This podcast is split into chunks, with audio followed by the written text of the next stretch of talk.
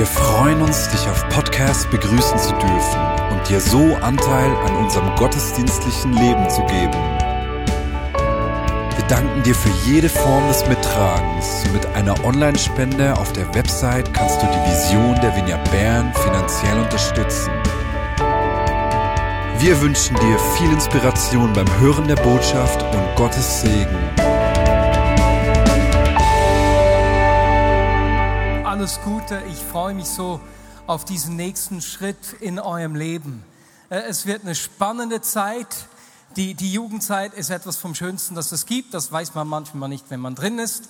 Aber wenn man zurückschaut, ist es einfach eine richtig tolle Zeit. Für alle Podcast-Zuhörer, nur damit ihr auch den äh, Kontext dieser Predigt kennt, wir haben heute die Preteens und Teens gesegnet. Das sind auf der einen Seite die jüngeren 12- bis 13-Jährigen, die vor einem wichtigen Lebensübergang stehen. Sie äh, werden nämlich Teens. Und dann die Eltern, die schließen die Schule ab und beginnen entweder eine Lehre oder eben eine weiterführende Schule. Und weil dieser Übergang so wichtig ist, segnen wir äh, die Jugendlichen hier aus Gemeinde. Und wir wollen ihnen auch einfach ermutigend zur Seite stehen in dieser Zeit, die auf sie zukommt. Und wie wir das machen und weswegen wir das tun, äh, da wollen wir in dieser Predigt darauf eingehen. Und ich werde die Predigt heute nicht alleine halten, sondern ich freue mich, Nati, Nathanael Zink, unser neuer Teenie- und Jugendleiter, er wird mit mir diese Predigt halten. Ich mache den Einstieg und er geht dann, äh, macht die eigentliche Predigt in dem Sinne. Und ich freue mich auch, das mit dir zusammen zu tun, Nati. Für alle aus der Vinie Bern, ich kenne Nathanael Zink schon seit sechs Jahren. Er war damals noch in einer anderen Gemeinde und hat angefragt, ob er bei uns ein Praktikum machen darf. Und wir haben zuerst versucht, ob er das Praktikum nicht in seiner Gemeinde machen kann. Das hat dann nicht geklappt und deswegen äh, bin ich zum ersten äh, Assistenten meines Lebens gekommen, der mir das Leben so erleichtert hat. Nati, du, du bist ein Mann, der anpackt. Caro hat schon einiges über dich gesagt. Aber ein Mann voller Liebe und Leidenschaft für Jesus und für Menschen. Und deswegen freue ich mich, dass du äh, Teenie- und Jugendleiter bei uns in der Vignette Bern heute bist und auch die Predigt mit mir gestalten wirst. Wir werden uns heute in dieser Predigt eine Figur aus der Bibel anschauen, die nicht ganz so bekannt ist. Es ist eigentlich ein unscheinbarer Weltveränderer. Und genau das können wir auch sein. Ne? Normale, unscheinbare Weltveränderer. Es ist ein Mann, Barnabas, um genau zu sein, der, der andere Menschen ermutigt hat. Und wenn ich in mein Leben schaue, dann, dann sehe ich, dass ich schon als Jugendlicher viele Menschen um mich herum hatte, ältere Menschen, ältere Bezugspersonen, die unglaubliche Auswirkungen auf mich hatten, die eine wichtige Rolle in meinem Leben gespielt haben. Äh, ich möchte zwei, drei davon erwähnen. Die ersten, an die ich mich erinnern kann, sind zwei Lehrer. Der erste Lehrer, da war ich äh, auch etwa, was war das, fünfte, sechste Klasse. Äh, ich wollte die, die Prüfung machen zum Untergymnasium und zwei Lehrer haben gesagt, Marius schafft das nie, aber mein Klassenlehrer, der hat an mich geglaubt. Und das hat mir so gut getan und tatsächlich habe ich danach diese Prüfung geschafft. Dass da jemand war, der an mich geglaubt hat war mir so wichtig. Ich werde diesen Lehrer, der Herr Rohr, nie vergessen. Dann kam ich ins Untergymnasium und da hatte ich einen zweiten Klassenlehrer, der mich echt geprägt hat. Auch den werde ich nie vergessen. Das ist der Herr Brüllisauer. Ich war etwas wilder. Ich, ihr könnt euch vorstellen, ich konnte nicht gut ruhig sitzen. Ich war dann auch etwas laut. Berndeutsch würde man sagen, ich habe viel gemacht. Und dieser Lehrer, der hat mir immer wieder eine Chance gegeben ist zu mir gestanden, auch wenn ich ein schwieriger Junge war in der Schule. Und auch ihn zu erleben, wie er, wie er mich immer ermutigt hat, obwohl ich nicht der Einfachste war, das hat mich nachhaltig geprägt. Aber nicht nur die Lehrer, auch in der Gemeinde hatte ich viele ältere Bezugspersonen, die einiges in mir ausgelöst haben. Äh, natürlich meine Eltern, meine Vorbilder, von denen ich viel gelernt habe, wie man den Glauben ganz praktisch lebt, wie das im Alltag aussieht. Ich denke an meine Eltern, die immer auch wieder am Sonntag erzählt hatten, wenn sie zu Hause Krach hatten und ich gelernt habe, hey, es gibt nicht zwei Gesichter, sondern es gibt mich so, wie ich bin, mit all meinen Stärken und Schwächen. Da habe ich so viel von meinen Eltern gelernt und auch von meinen Großeltern. Aber da waren auch andere Leute, Leute wie Markus Kosewehr oder Benner und Hessi Müller oder Thomas Eckimann, Rita Sacco und wie sie alle hießen. Später meine Jugendleiter Urli Zaug, Philipp und Lilian Schiers, die, mir, die mich in ihr Leben reingelassen haben, mir Raum gegeben haben, mit mir gespielt haben, einfach Zeit mit mir verbracht haben, die mich ertragen haben, wenn ich schwieriger war, die mit mir gebetet haben und mit denen ich eigentlich das Glaubensleben entdeckt habe. Rückwirkend kann ich sagen, dass diese Menschen meinen Glauben unglaublich stark geprägt haben. Und ich bin mir ziemlich sicher, dass sie sich nicht bewusst waren in dieser Situation, wie wichtig sie für meine Entwicklung waren. Ältere Bezugspersonen sind für Kinder und Jugendliche unglaublich wichtig. Und wie wichtig sie auch gerade für die geistliche Prägung von Jugendlichen sind, äh, sehen wir in einer Studie, die der Autor Mark Holman in seinem Buch Den Glauben zu Hause leben zitiert. Es war eine Umfrage unter vielen äh, Kirchen in den USA und da hat man herausgefunden, dass 80 Prozent, etwa 80 Prozent der Jungs und Mädels geantwortet haben, dass ihre Mutter ihren Glauben am stärksten geprägt hätte. Ich meine, soweit so klar, die Eltern haben eine unglaublich wichtige Rolle. Der Autor hat dann geschrieben, dass er etwas erstaunt war, dass die Väter immer noch äh, bei den Söhnen, dass 61 Prozent der Söhne gesagt haben, dass der Vater großen Einfluss auf die Entwicklung ihres Glaubens hat und immer noch 50 Prozent der Mädchen, der Töchter. Und er sagte, er sei erstaunt gewesen, weil er wusste, wie wenig Zeit teilweise die Väter mit ihren Kindern verbracht haben. Das sieht man, die Eltern haben eine unglaublich wichtige Rolle. Niemand prägt den Glauben deiner Kinder so stark wie du als Vater und als Mutter. Aus diesem Grund hat schon Martin Luther geschrieben, denn ganz gewiss sind Vater und Mutter ihre Kinder Apostel, Bischöfe, Pfarrer, indem sie ihnen das Evangelium kundmachen. Ist das nicht schön? Als Vater und als Mutter hast du ein unglaubliches Privileg, jemanden zu prägen. Und wenn, wenn ich meine Tochter anschaue, dann fallen mir zwei wichtige Dinge auf. Das erste ist, wie sie uns imitiert. Sie macht uns so vieles nach. Ne? Schon nur, wenn ich einen Satz sage, das finde ich doof, ne? kann es sein, dass sie mit dem nächsten Satz sagt, ich finde das und das doof. Sie imitiert uns so sehr. Und das bedeutet für ihren Glauben auch, dass sie schaut, wie ich und Caro, wie wir unseren Glauben pflegen. Ob wir uns entschuldigen, wenn wir Fehler machen. Ob wir vergeben, wenn uns Unrecht angetan worden ist. Sie schaut uns ab, wie wir miteinander beten, wie wir gemeinsam beten, Bibel lesen und so weiter und so fort. Unser Vorleben des Glaubenslebens ist für die Kinder unglaublich wichtig. Und das Zweite, das mir bei ihr auffällt, ist, wie wichtig Rituale sind. Wir unterschätzen das manchmal. Rituale jetzt bei uns in der Familie eben beispielsweise das Gebet vor dem Essen oder das, das Revue passieren des Tages am Abend, das Gebet vor dem ins Bett gehen oder für sie auch äh, der wöchentliche Gottesdienstbesuch bei den Wingkids. Durch diese Rituale lernt sie Dinge ein. Das ist im Kindergarten übrigens genau das Gleiche. Dort werden Rituale gepflegt, die den Kindern helfen, aufzuwachsen und sich zu entwickeln. Neben den Eltern, die den wichtigsten Platz haben, gibt es aber ganz viele andere Menschen, die den Glauben der Kinder entscheidend prägen. Das sieht man in dieser Studie. Auf der einen Seite natürlich die Großeltern, aber genauso auch Leiter in der Gemeinde. Vor allem Menschen und danach aber auch die Jugendgruppe, der Kindergottesdienst und Camps. Beziehungen sind für die Entwicklung des geistlichen Lebens der Kinder besonders wichtig. Und deswegen schreibt der Autor Reggie Joyner im Buch Lebe Orange auch, ob ein Jugendlicher dauerhaft in einer Glaubensgemeinschaft bleibt, hängt nachweislich damit zusammen, wie viele Erwachsene ihn geistlich prägen. Und Cara Powell, eine weitere Autorin, betont, dass es nicht einen Jugendleiter für fünf Jugendliche braucht, sondern vielmehr, dass jeder Teenager fünf Erwachsene braucht, die sich ihm verschenken und ihn prägen. Und ich denke, das ist gut für uns zu wissen, wenn ich zurückschaue, diese Menschen, die mich vor allem geprägt haben in meiner Jugendzeit, das waren die Freunde meiner Eltern. Das ist nicht lustig. Meine Eltern haben Raum geschaffen in ihrem Leben für andere Menschen. Das waren manchmal Freunde, manchmal Menschen, die sie sich gekümmert haben. Und diese wiederum wurden, wurden zu den prägenden Personen in meinem Leben.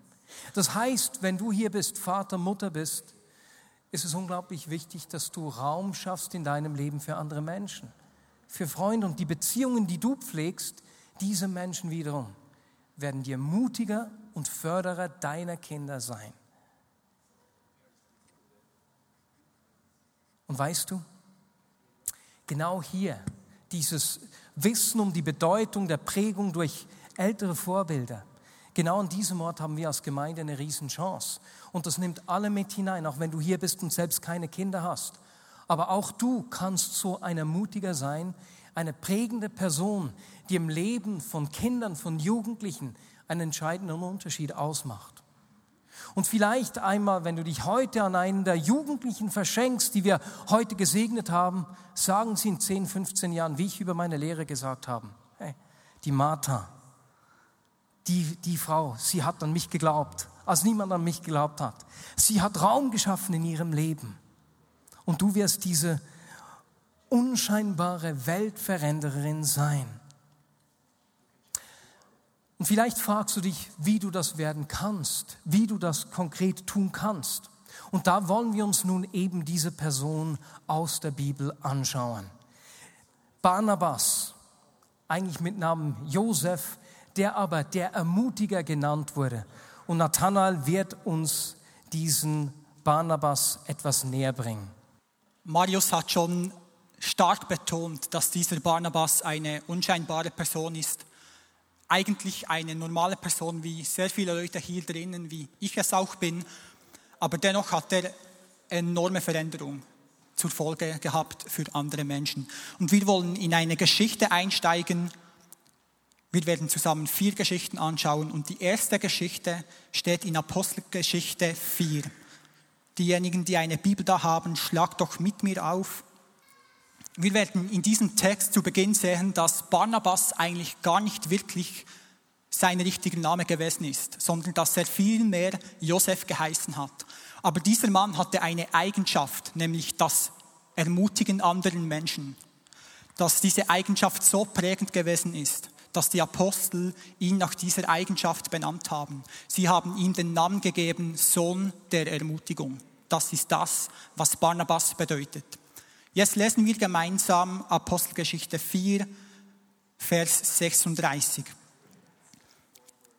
Einer von denen, die den Bedürftigen in dieser Weise halfen, war Josef, ein Levit von Zypern, den die Apostel Barnabas nannten. Barnabas bedeutet der, der andere ermutigt. Josef verkaufte ein Stück Land, das ihm gehörte, und stellte das Geld, das er dafür bekam, der Gemeinde zur Verfügung indem er es vor den Aposteln niederlegte. In der ersten Gemeinde in Jerusalem waren Menschen hier, die auch Bedürfnisse gehabt haben. Nicht alle haben genau gleich viel Geld gehabt, nicht alle haben genau gleiche, gleiche ähm, Hab und Gut gehabt. Und Barnabas war getrieben davon und er sah das Potenzial, diesen Menschen zu helfen.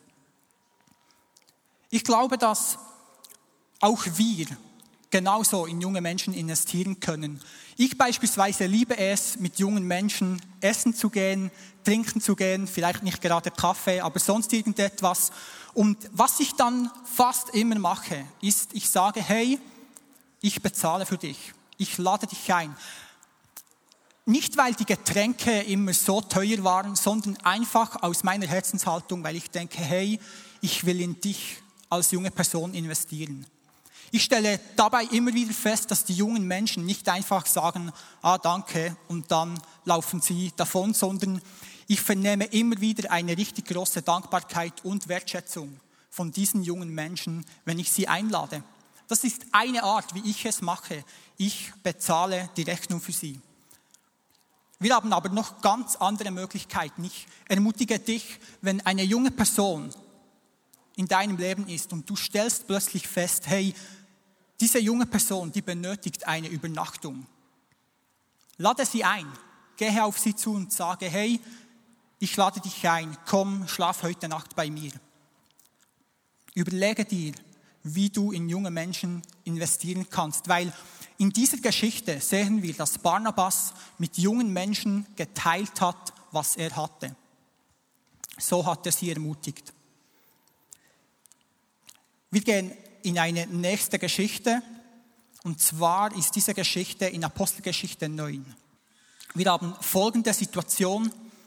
Wie ich bereits gesagt habe, lebte Barnabas in Jerusalem bei der ersten Gemeinde und in dieser Stadt Jerusalem lebte eine zweite in der Bibel wichtige Person. Es war Saulus, aber er lebte komplett das Gegenteil, was Barnabas gemacht hatte. Saulus war diese Person, die, wir können sagen, eigentlich der größte Christenverfolger war, die wir wahrscheinlich in der Bibel kennen. Saulus war der Mann, der die Gemeinde zerstören wollte, er scheute es nicht, die Menschen zu verhaften, die Christen zu verhaften, sie anzuklagen, sie auspeitschen zu lassen und sie zu foltern. Einige waren sogar gestorben aufgrund von Saulus. Dieser Mann machte sich auf den Weg nach Damaskus, wo auch dort ähm, Christen gefangen zu nehmen. Auf diesem Weg dorthin begegnet ihm Gott. Gott bricht hinein in sein Leben und bei Saulus beginnt ein Prozess, wo er sofort umkehrt, sich Gott zuwendet, an Jesus zu glauben beginnt und dann nach zwei Jahren, zwei Jahren in Damaskus, wollte er zurückkehren nach Jerusalem, in diese Stadt, wo alles angefangen hat. Er wollte den Apostel Petrus sehen. In dieser Situation kommt er zurück. Wir lesen das in Apostelgeschichte 9, Vers 26. Als Saulus wieder nach Jerusalem kam, versuchte er sich den Jüngern anzuschließen. Aber sie hatten alle Angst vor ihm, weil sie nicht glauben konnten, dass jetzt auch er ein Jünger Jesu war. Da kam ihm Barnabas zu Hilfe. Er brachte ihn zu den Aposteln und berichtete ihnen, wie Saulus aus seiner Reise nach Damaskus den Herrn gesehen und wie der Herr mit ihm gesprochen hatte. Außerdem berichtete er ihnen, wie unerschrocken Saulus dann in Damaskus im Namen Jesu aufgetreten war. Von da an ging Saulus mit den Christen in Jerusalem aus und ein und auch hier trat er unerschrocken im Namen des Herrn auf. Als Saulus nach Jerusalem zurückgekommen war, hat er wahrscheinlich auch Menschen gesehen, die er gefoltert hat, die er angeklagt hat. Und stelle dir einmal vor, du lebst hier in Bern, wir haben einen Mann, der die Vineyard Bern verfolgt, im wahrsten Sinne des Wortes. Dieser Mann verschwindet zwei Jahre, du hast immer noch im Kopf, er ist der, der die Gemeinde hier verfolgt hat. Genau dieser Mann kommt zurück. Ich wäre hier, würde sagen, Gott, weshalb lässt du das zu? Vater, weshalb kommt diese, diese Person zurück? Ich hatte Angst. Ich wäre wahrscheinlich eine der Personen gewesen, die hier durch die Türe gerannt waren und dann rausgegangen wären. Aber dieser Barnabas ist so Risikobereitschaft, so risikobereit. Er geht zu Saulus hin, nimmt sich Zeit, hört seine Geschichte an und entscheidet sich dafür, an Saulus zu glauben. Er fühlt sich das Potenzial vor Augen, das Gott mit Saulus haben könnte. Wenn ich mit jungen Menschen zusammen bin, versuche ich immer wieder eine, äh, ähm, eine Einstellung zu haben, wo ich Gott frage, hey, was hast du mit dieser, dieser Person Großes vor? Was kann ich investieren, damit diese äh, Person groß rauskommt? Das ist ein zweiter Punkt, wie Barnabas in Leben von anderen Menschen investiert hat. Er hat an sie geglaubt. Er hat sie ermutigt, indem er an sie geglaubt hat. Wir gehen zu einer nächsten Geschichte, die ein weiterer Punkt hervorhebt. Und zwar gab es in Antiochia eine Gemeinde, die entstanden ist aufgrund der Verfolgung, welche in Jerusalem stattgefunden hat.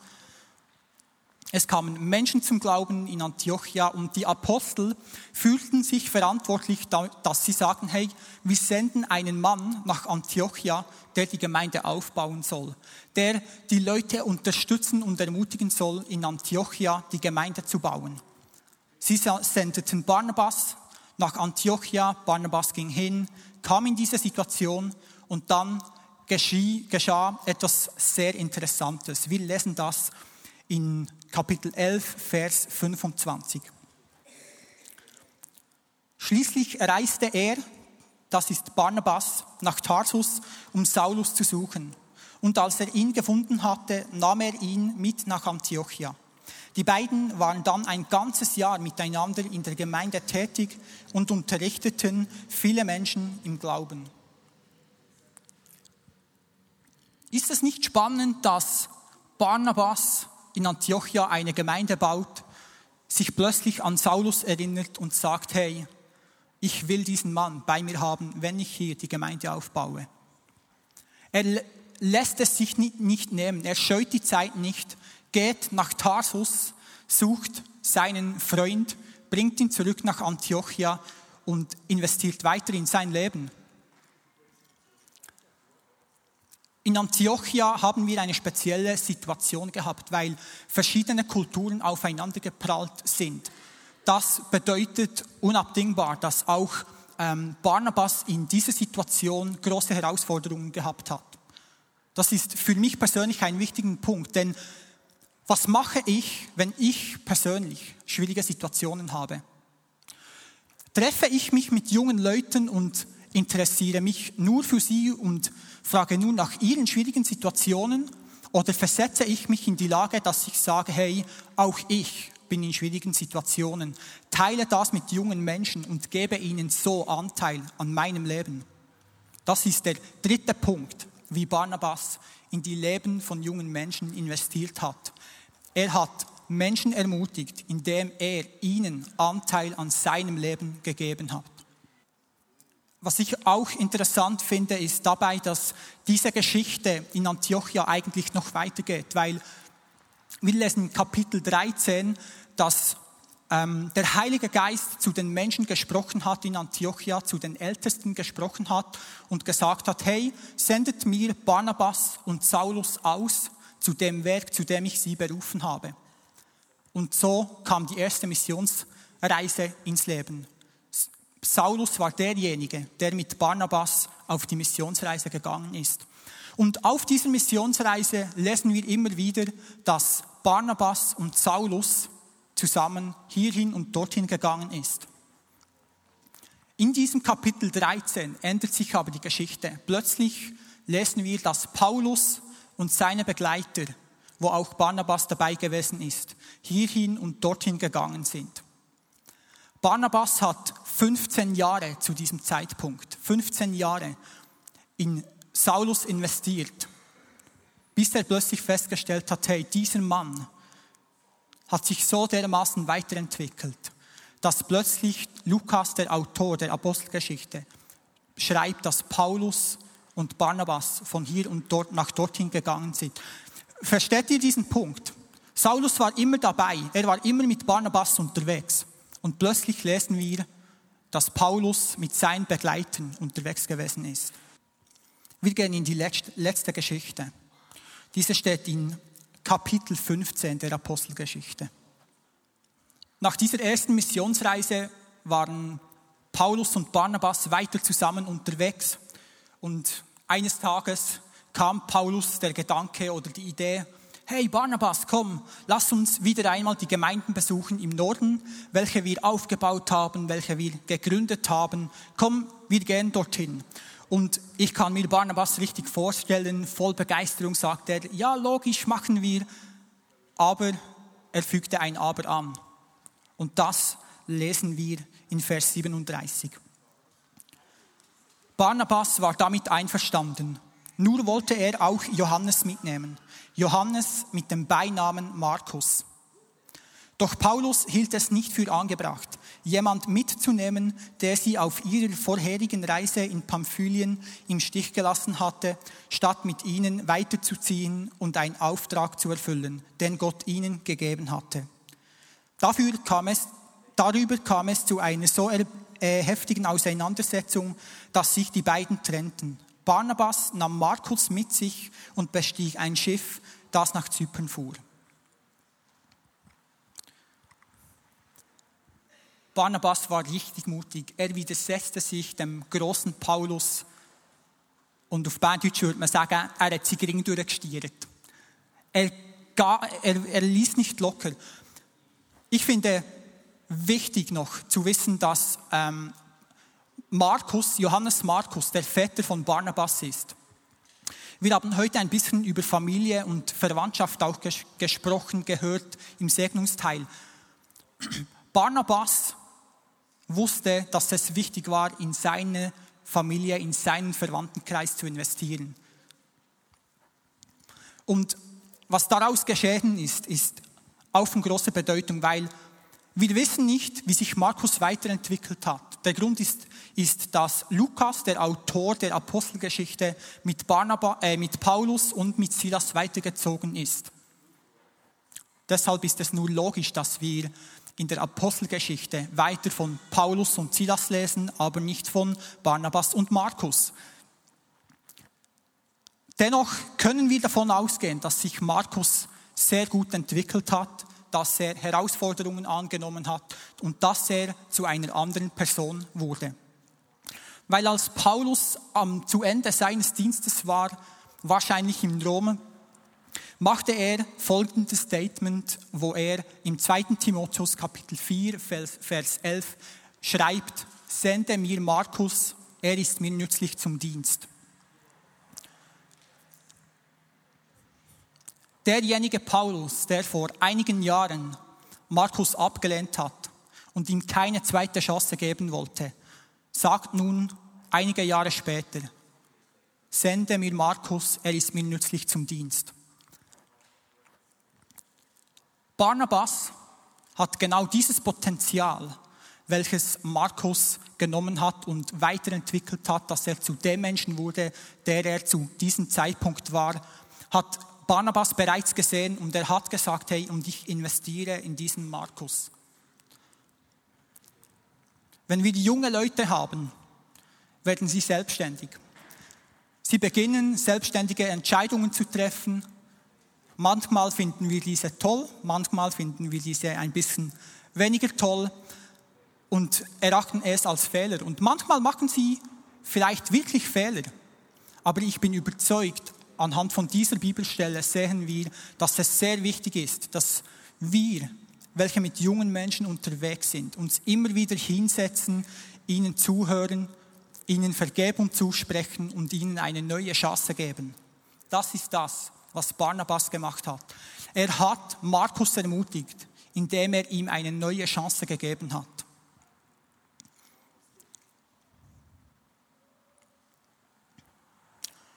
Wir haben vier Punkte zusammen angeschaut. Genau, super eingeblendet.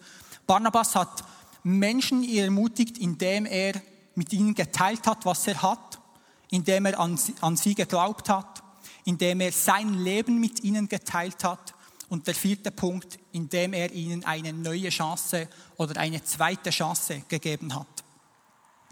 Und das Fazit dieser Geschichte ist eigentlich, dass Barnabas ein unscheinbarer Mann Paulus gementort hat, der mindestens 13 Bücher des Neuen Testamentes geschrieben hat und er hat Markus hervorgebracht, welcher das Markus-Evangelium geschrieben hat. So können wir sagen, wenn Barnabas seinen Job nicht gut gemacht hätte, hätten wir heute 14 biblische Bücher weniger.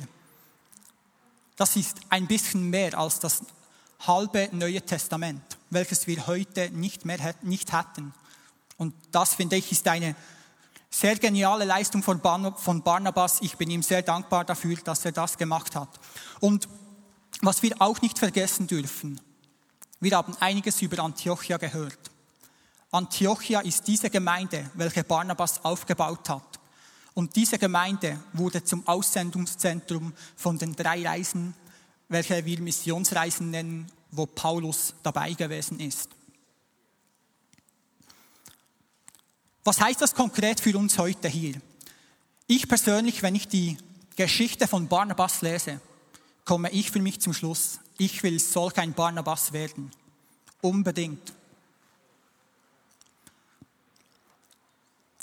Zudem wünsche ich mir für uns als Vineyard Bern, dass wir die Haltung haben, hey, wir wollen eine Gemeinde sein, welche sich dadurch auszeichnet, dass wir viele, viele Barnabasse haben, welche sich in junge Menschen investieren und sie ermutigen. Das ist das, was ich mir wünsche. Und ich lade dich hier ein. Ähm, komme mit mir auf diesen Weg. entscheide dich, in junge Menschen zu investieren. Überlege dir immer wieder, hey, wie kann ich ein Ermutiger für die jungen Menschen werden? Ich will das tun.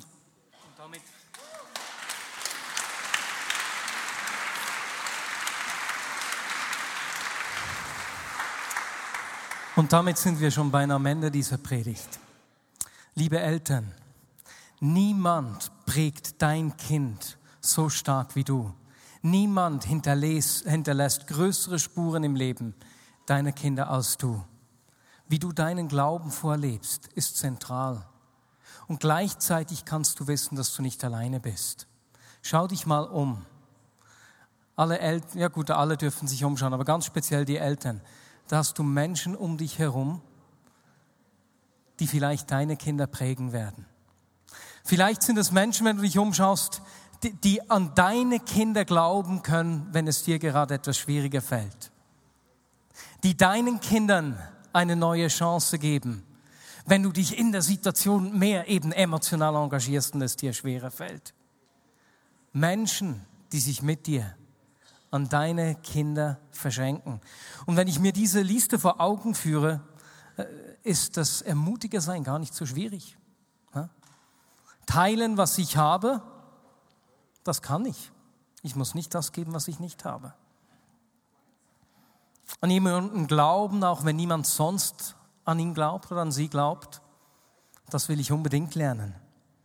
Menschen Anteil an meinem Leben geben, das können wir jemandem eine neue Chance geben, wenn sie Fehler machen? Und weißt du, wenn wir diese Punkte hier anschauen, ist es ja so, dass wir alle das auch brauchen. Eigentlich ist es so, dass es das ist, was Jesus mit uns lebt. Er gibt uns, was er hat. Alles, was er hat. Er glaubt an uns. Er gibt uns Anteil an seinem Leben. Wir können in seiner Gegenwart leben. Das ist unser großes Privileg. Und er gibt uns immer wieder eine neue Chance. Und so, wenn wir diese Dinge vorleben, zeigen wir den Menschen, den Jugendlichen um uns herum, das Wesen des Vaters im Himmel. Wir zeigen ihnen, wie er ist. Und das haben ja auch wir immer wieder nötig. Und deswegen lasst uns das nicht nur mit den Jugendlichen machen, sondern lasst uns das auch untereinander leben. Amen. Amen.